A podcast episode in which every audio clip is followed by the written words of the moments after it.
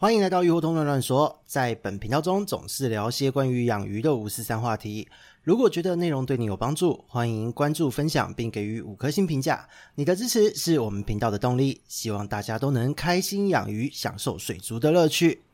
嗨，大家好，这里是鱼活通乱乱说的梧桐，我们又见面了，又到了礼拜五了。但是这个礼拜呢，仍然没有专访，因为呢，今天要讲的话题非常重要，绝对不是因为小弟又太忙或是懒得去约，所以没有专访哦，绝对不是这样的。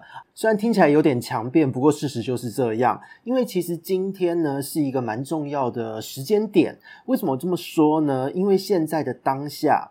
它是梅雨季，接着又有一个台风靠近了台湾，所以呢，在现在的这个时机点，今天的内容可以立刻派上用场，而且是一个错过就很可惜的一个内容。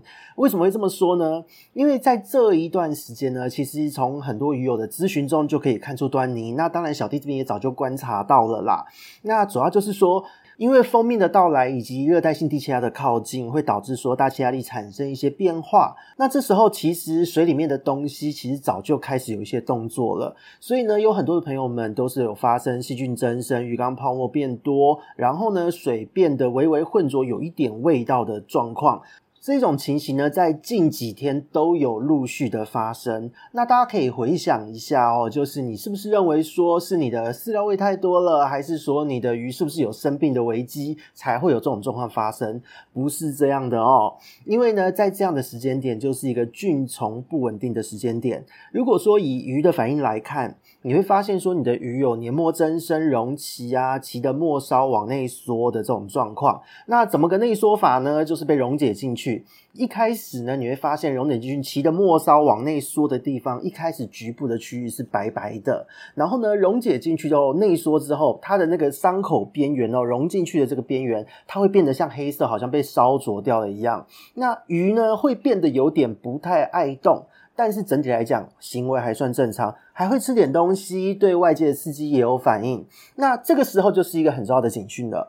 如果说这个状况，哈，这个水质的这个状况有解除掉了，那它的黑色呢会褪掉，它的那个伤口会开始补齐，会长回去。那如果呢这个状况持续的话，没有解除，你就会发现它那个黑色好像被烧灼掉、溶解掉的那个伤口，它会继续维持，不会生长。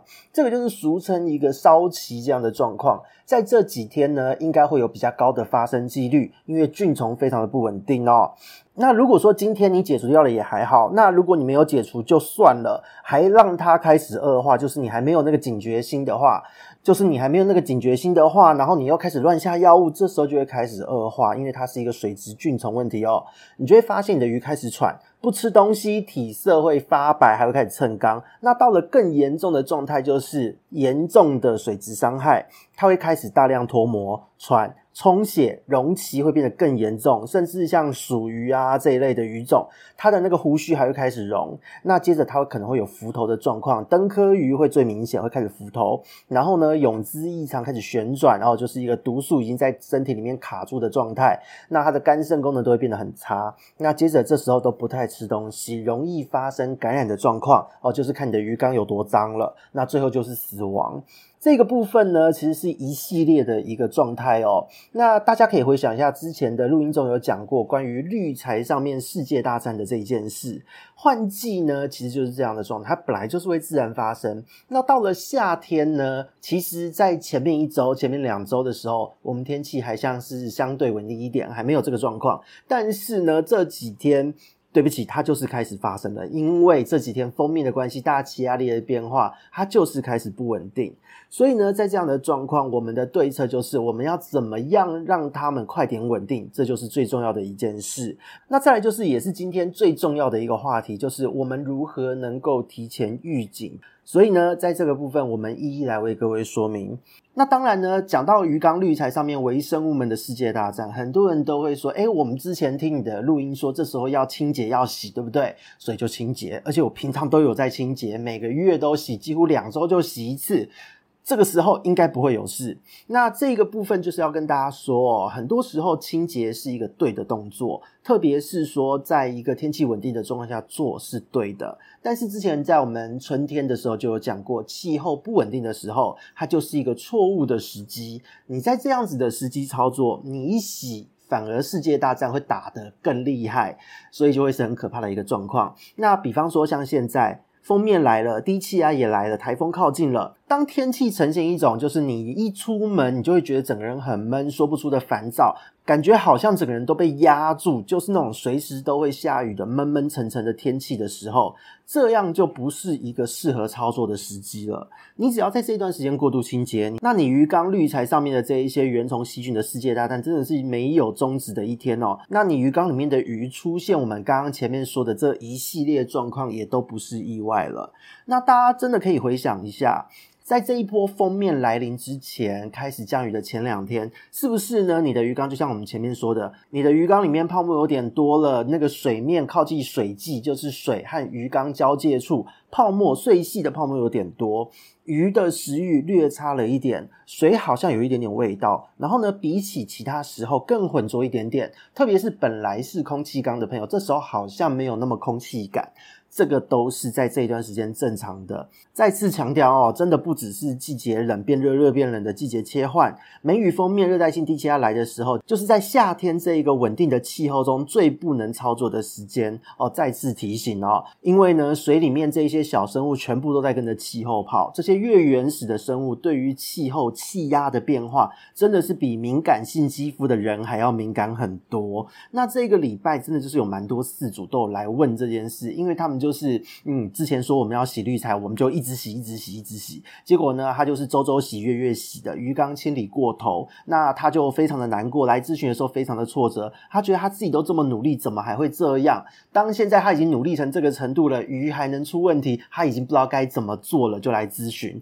那这个部分呢，真的就是要讲一句话，就是你真的太努力了啦，努力到好像都没有在看那个世界怎么运作的，这个很可惜哦。而且呢，讲实在话，如果每一件事情努努力都有成果的话，那实在是 too young too simple，想得太单纯了。在现实的生活人生中啊，好事坏事的发生本来就都是几率。很多时候在对的时机点做对的事情，只是成功率相对比较高，但也绝对不会是百分之百这一件事。那套用在鱼缸的世界中，自然也是哦。细菌的世界大战这个事件中，好菌坏菌到底谁会胜出？我们只能够在对的时间做对的操作，就是在这个气候稳定的时间做这一些事情。我们尽可能的帮忙好菌，把它胜出的这个几率拉高，就只是这个样子。所以呢，讲到这边概念，我们大家也清晰了。这个时候我们到底该怎么办？我们在日常管理的时候又要怎么样去判断它呢？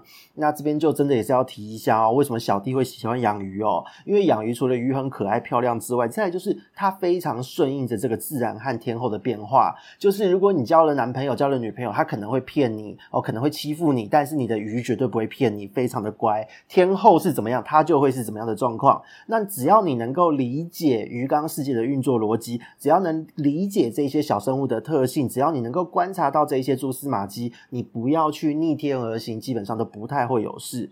比方说呢，这个礼拜的案例中，就像前面讲到的，很勤劳，但是呢洗过头了，他忽略了天后之外，他也忽略了一个材质上的特性。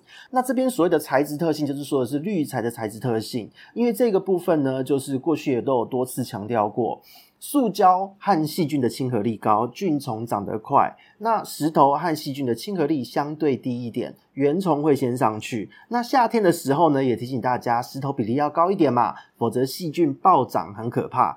可是呢，呃，就千万不要跟过去讲的话的逻辑打架哦，因为呢，换季的时期，连续的晴天是清理的好时机，大家又怕石头会塞嘛，因为细菌长得快，石头会塞要洗。所以洗到最后就忘记了石头它本身的材质特性，它的稳定就是要比较久，它要稳定下来就是以月为单位来计算。结果呢，好几个饲主就是周周洗、月月洗的结果，上面的细菌原虫真的永无安宁之日哦，永远都在世界大战。那这个状况呢，就是水很清澈，但是鱼就是出现了一些问题，所以呢，就是某种程度来讲啦，鱼缸版本的水质清则无鱼，在这边讲也是通的。所以呢，这样子的事主在这个封面来的时候，自然也就是一连串的事情都接连发生。那我们讲到这边呢，就是真的要再次跟大家声明了。只要当你今天出门，在夏天的时候出门，你就是觉得说一早起来就是觉得全身黏腻烦闷，而且呢雨要下不下的，这个时候的管理策略，你就不要去什么一定要洗，一定要干嘛，要大动作。然后这个时候很简单，你就是跟着躺平，你只要简单的换个水，接着呢就是减少喂食或是停止喂食，你不要做大动作的清理。然后呢可以的话，你就丢一颗打气下去提高容氧，特别是你使用圆筒过滤器的朋友，在这一段时间用一颗打气石，结果会差非常的多。如果是上部这一种本来就跟空气有非常大的一个接触面积的一个系统就没有差了。那当你今天只要做这个操作，你就去旁边休息、睡觉、吃泡面、吹冷气都好。那到了天空打雷了，开始降雨的时候，你也都还不用管它，因为降雨的当下也不是一个适合操作的时机，鱼这时候也不太会有显著的变化。你要等到雨势渐缓之后。就是当你觉得雨变小了，深呼吸一口，你会觉得哇，空气多么清新，世界多么美好的那种状态，那种深呼吸一口气会让你觉得非常有清新感的时机点，就是你的鱼缸操作最好的一个时机点。所以这一个操作面的判断就是这么的简单哦，真的是一个很基本的判断。所以请大家千万不要，我们听到的资讯多了，就忽略了去观察你的鱼缸，还有忽略了观察鱼缸和天气之间的关系哦。那再来呢，讲到这边要进入我们下一个部分的主题。很多人都会说，诶，我又不是青天剑或是气象台，我怎么能提前知道天气？难道只能等鱼出状况才处理吗？看到出现这些泡沫的状况才处理吗？其实呢，这边也要讲一声，no no no，不是这样的。如果等到鱼出状况，或是你出现泡沫才处理的话，那个已经又是另外一种 too young too simple 的想法了。因为呢，在鱼缸之中，其实还有很多的蛛丝马迹可以看出端倪哦。这一个章节呢，就是本集含金量最高，甚至我可以觉得说是本 Podcast 频道两年来含金量最高的一集，因为呢，这个部分要讲的内容是过去有提过，就是高价的付费课程才会有，预计在八月份上市的应用班课程中会提到的一些内容。那这个内容呢，因为刚好在备课中已经把它系统化、概率化出来了。那这一个时机点，梅雨还有这个热带性低气压靠近的时候，就是一个最好的观察时机点，所以就提前揭露出来跟大家先做一个说明哦，先睹为快的概念哦。那在这边呢，大家就接着听吧。就是我们一般会说，水中呢越原始的生物们，它会越敏感哦，比你的敏感性肌肤还要敏感。那大家可以想想哦，水里面什么东西原始？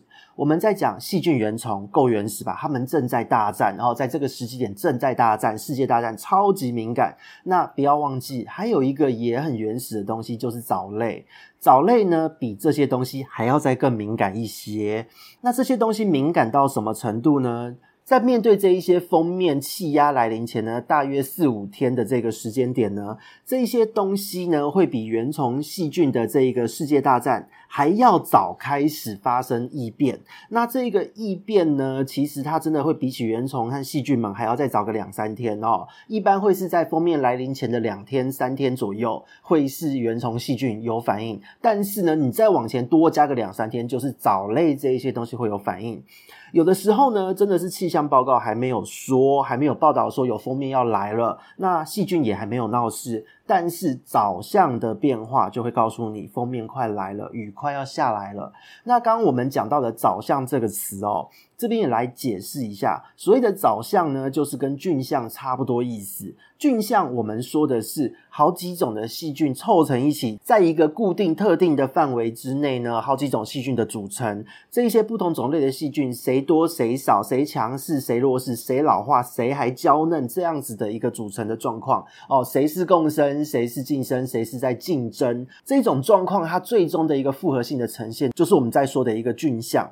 那藻相呢，说的其实就是藻类的这个版本。藻类之间呢，其实也包含了一些部分的细菌，比方说像是褐藻就有一些菌膜在里面，比方说像蓝绿藻又是蓝绿菌嘛。所以藻相呢，就是说这些藻类之间交互作用，它们互相关系组成的一个版本。那我们今天是养观赏鱼，我们的话题在观赏鱼。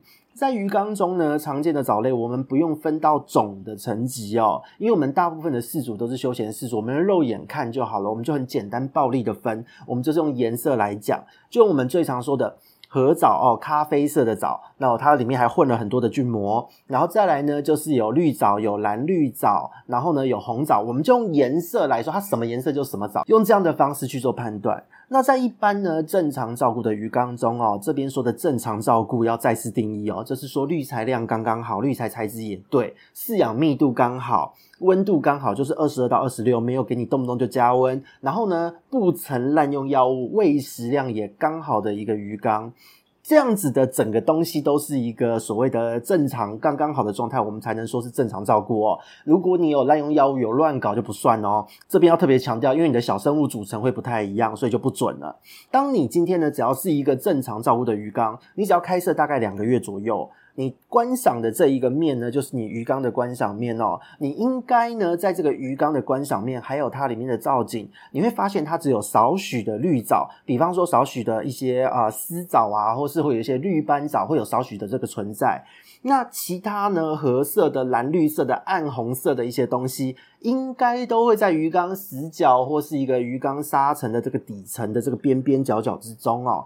这个部分都是属于正常的。或是说，如果今天天你是使用上部过滤器的朋友，你会发现说，在上部过滤的滤槽中，应该也会有些许的出现。特别是有一些过滤器滤槽，它会设计成透明的，这一种就是最好观察藻类变化的过滤器设备了。那这边呢，你就要特别注意它的这一个藻相的组成了。在大部分的时候呢，就是稳定的缸体中，你会发现说，这些东西应该是什么都有，什么都不奇怪。那这一些小东西，这些藻类的组成，你看起来它应该会是很缤纷、colorful，充满了色彩才对哦，就像一个调色盘一样。那它在这个调色盘呢，又不会是全部的藻类都一比一，它是有比例上的一个概念的。那整体来讲呢，我们也不用抓得那么精准，看感觉就好。你只要看褐色多一点，绿色其次哦，绿色的量会其次，接着蓝绿色的东西会出现，然后呢，最后只会有一点点的东西会是暗红色的东西，这样子的状态就是最好的状态。那很多人这时候呢，都也会说。蓝绿色、暗红色的这些藻类不是很不好吗？不是有毒吗？那这边呢又要再次说一声，就是 too young too simple 了。因为呢就跟原虫一样，我们不会要求你环境中把一些常在的细菌、常在的原虫去把它赶尽杀绝，因为它就是自然的一部分。环境中常在的东西，我们的处理原则向来都是让它控制在少少的量，因为它在这个环境中，它也有它应该要具备的功能，我们要让它发挥出来。你只要不要让它过量，它都。都不会造成生物上的一个危害。那在你的鱼缸里面呢，你想想看，蓝绿藻啊这一种地球上最原始的东西之一，你怎么样做，它都绝对会存在的。当它在稳定平衡的鱼缸之中，因为其他藻类细菌是优势的时候，它没有那么多的营养可以用，所以少少的，它处于一个可以活着，但是抢不过别人的状态。虽然它只要抢一点点东西，它就能活了，但它就只是活着。可是呢，你换个角度想。当这样子的细菌存在的时候，当这样子的藻类存在的时候，是不是也代表其他的细菌藻类也会受到它的牵制？这个就是生态系中的一个互相牵制、一个平衡的概念。因此呢，这一些蓝绿色的东西、暗红色的东西，它们在那边少少的、乖乖的，那其他的藻类的量又多一些，这就是最好的状态。但是呢，大家可以注意一下，现在刚好是夏天，也就是说，为什么今天呢？虽然说我们没有专访，但是今天讲出这个含金量这么高的内容，为什么是对的时机？因为呢，这几天就是一个最好的自然观察时间，特别是。鱼缸中的过滤器，你是使用上部过滤槽，而且是透明的，又都不爱洗的朋友们，你是最好的观察时间点了。你在这时候呢，可以好好看一下，因为听众朋友不知道您是哪一种过滤器哦。如果你今天折起来，或是你用了一堆药物，那没救。但是如果你是今天正常饲养，真的就是透明的，非常好观察。你可以好好的去关注一下，以往你都不会特别注意的，你现在去注意一下，你会发现它这几天会有几种变化模式，你可能只会发生。接下来我要讲的模式的其一，或是会有顺序性，但是因为每个人的鱼缸环境不一样，污染状况不一样，条件状况不一样，所以呢，只会有这几种固定的情境。就是我花了很多时间把这个 经验还有专业把它整理出来的大概摘要，含金量最高的资讯。那大家可以听听看。首先呢，你第一个情境你会发现褐色的东西忽然暴涨，其他绿色、蓝绿色、红色的。不动或变白，那水的泡沫会同时变多，开始有一点点味道。这时候呢，就是代表你鱼缸的细菌开始多了。通常在这时间，你的鱼只会有一点点闷闷的感觉，不太爱动，但还是会动。食欲略降，但不会有太大的影响。黏膜会有一点点的增生，但不会怎么样。那这一个部分，哈，是第一个情境。然后呢，第二个情境是褐色的东西变白不动。绿色的东西呢也不动，但是你会发现你的绿槽中还有底沙之中哦，底沙如果你沙层比较厚的朋友们可以关注一下哦，蓝绿色的东西长得变多了，红色的东西也变多一点。可是呢，你的鱼缸很清澈，但是你的鱼却开始喘，而且食欲明显下降。那这个时候就是代表你鱼缸中的原虫开始多了，而且呢，水中的毒素量显著上升了。那再来呢，第三个情境就是一个最需要关注的状况。就是呢，在风雨来临前，你会发现说，绿色的东西，不论它是丝藻还是绿斑藻，还是呃所谓的那个绿水的那个浮游性的藻类哦，都一样。就是你会发现，在风雨来临前面几天呢，绿色的东西这个时候它会不动，好，完全不生长，甚至还会变白，还会大幅减少。只要出现大幅减少的状况，就是一个警讯了。这时候你会发现，鱼缸的水会微微浑浊。然后鱼呢都不太爱动，可是还是会吃，但是都不太爱动。那接着呢就会走入我们刚刚讲的情境一，就是褐色的东西开始暴涨的路线。那为什么我们会说这个东西很可怕呢？因为褐色东西暴涨不是最容易遇到的状况吗？这边就要跟各位说了。只要你有绿色的东西，原本很多，或是原本稳定，但它忽然变少，一夜之间忽然变少，或几小时之内忽然变少的这一个步骤，你只要追加了这一个步骤，那这一个褐色的东西暴涨的时候，就会开始出现高几率的鱼黏膜增生，然后呢，梨形似膜虫、柱状病、产气单胞菌都会接连发作。我都会说，只要加上了这个绿色的东西放在前面，好，一辅绿色的东西开始变少，一辅绿色的东西。开始变白，才开始长褐藻，才开始蓝绿藻增生。只要你有多了这一个绿色的东西，有异状的这个步骤，我都会说这个是走业力引爆路线哦。就是你鱼缸以前发作过的或者累积过的脏污，都会一次大暴走，都是在这个时间发生。那如果是水产养殖圈在养绿水的朋友，特别是做种苗、做饵料生物的，多半在这个时候。你都会发现说藻类的状况不稳定，有的时候呢，原本很成熟稳定的一个滤水的藻水桶，在一个晚上之间忽然变咖啡色、变黄色都会发生。那这个时候觉得心里很干是一回事，但是呢，当只要发生这个状况，不用几天，你就会觉得空气真的变闷了。气象也会开始报告说封面要注意了，然后就会接着一连串出现所有鱼怪怪的状况。如果今天前面你业力引爆，你前面累积的业力没有很多，在这一段时间就会开始出现，因为鱼缸内的大战开打而受到波及，你的鱼那所有的容器啊，一连串的事情都会接连发生，那要一直持续到就是雨后天晴的这个状况才会解除。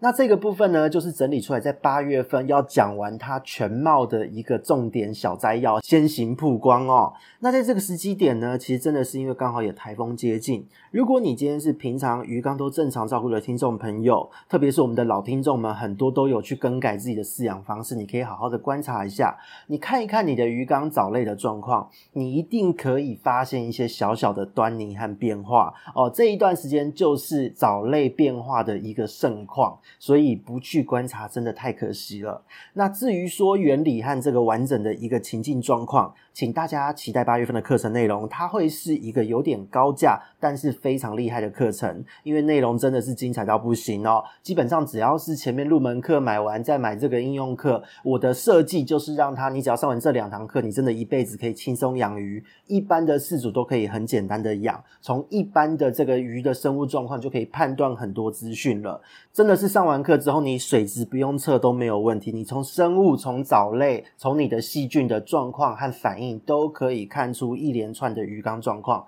听起来很厉害，但是这个东西都非常的科学，符合自然的逻辑哦。那讲到这边呢，真的要提醒一下，要麻烦抖内一下，真的是哦。今天讲的这个内容呢，是很多的业界前辈，从水产养殖到水族饲养的老前辈们都会看的东西。人呢，基本上不可能逆天，但是只要你有累积经验，或是你今天能知道这个诀窍。可以观察这些自然变化的话，你能够提早在天后异常的前一周，我们不要说一两天哦。看细菌、看水质变化是一两天，但你如果可以看藻类，是提前到近一周的时间，你就可以提前做一些准备，你就可以提前换水、减少喂食，并且加强打气。那除非呢，当你提前做了这个操作，除非呢，就是封面啦、台风有转向，事情不会恶化下去，否则的话，你多了这几天的提早操作，你真的可以省掉非常非常非常多的麻烦。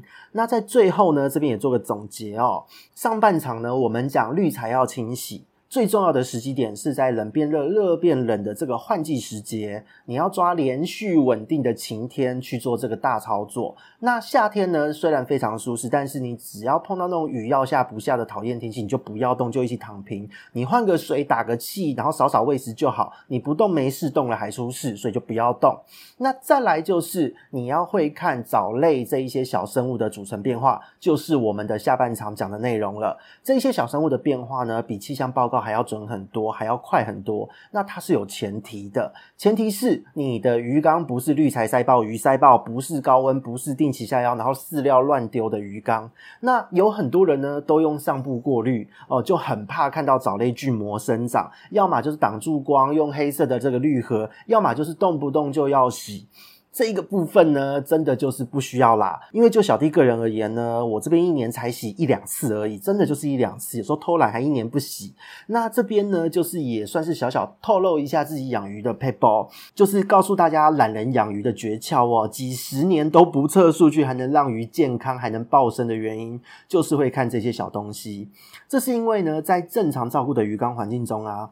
光照呢是用鱼缸的灯嘛，那你会用定时装置来设定，所以光照是恒定、是稳定的一个状态。那鱼稳定长大呢，它的这个喂食量、污染量，好，它的这个成长速率，全部你都是可以预期的。它不会今天一公分，明天变十公分，它一定是一公分、两公分、三公分，随着时间慢慢长。所以呢，你都可以预期它接下来会有多少污染。在这样子的一个相对稳定的状态之下。会影响鱼缸里面这些小生物，就是藻类、细菌、原虫，它们生长的变因剩下什么？就只剩下单纯的天候和大气压力啦。所以呢，上部过滤器中，我向来都是选择全透明的这一种，因为呢，你可以看到它的藻类变化，你根本不用去洗它。对于小弟来说，光是看到这些藻类变化，就等于已经在做水质检测了。光是看这一些东西的颜色，我一眼就可以知道我的水质状况，呃，还有即将接下来要发生的什么事。而且呢，除此之外哦。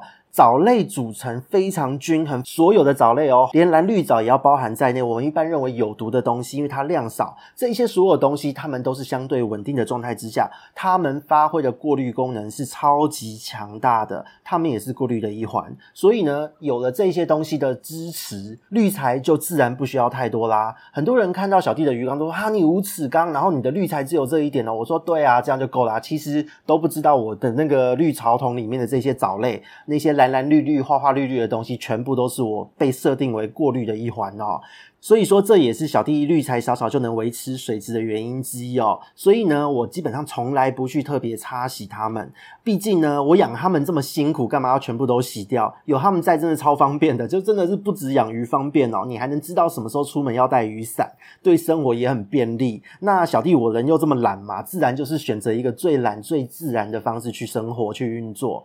所以呢，讲到这边，总之就是抖内五星评价和留言就麻烦大家了。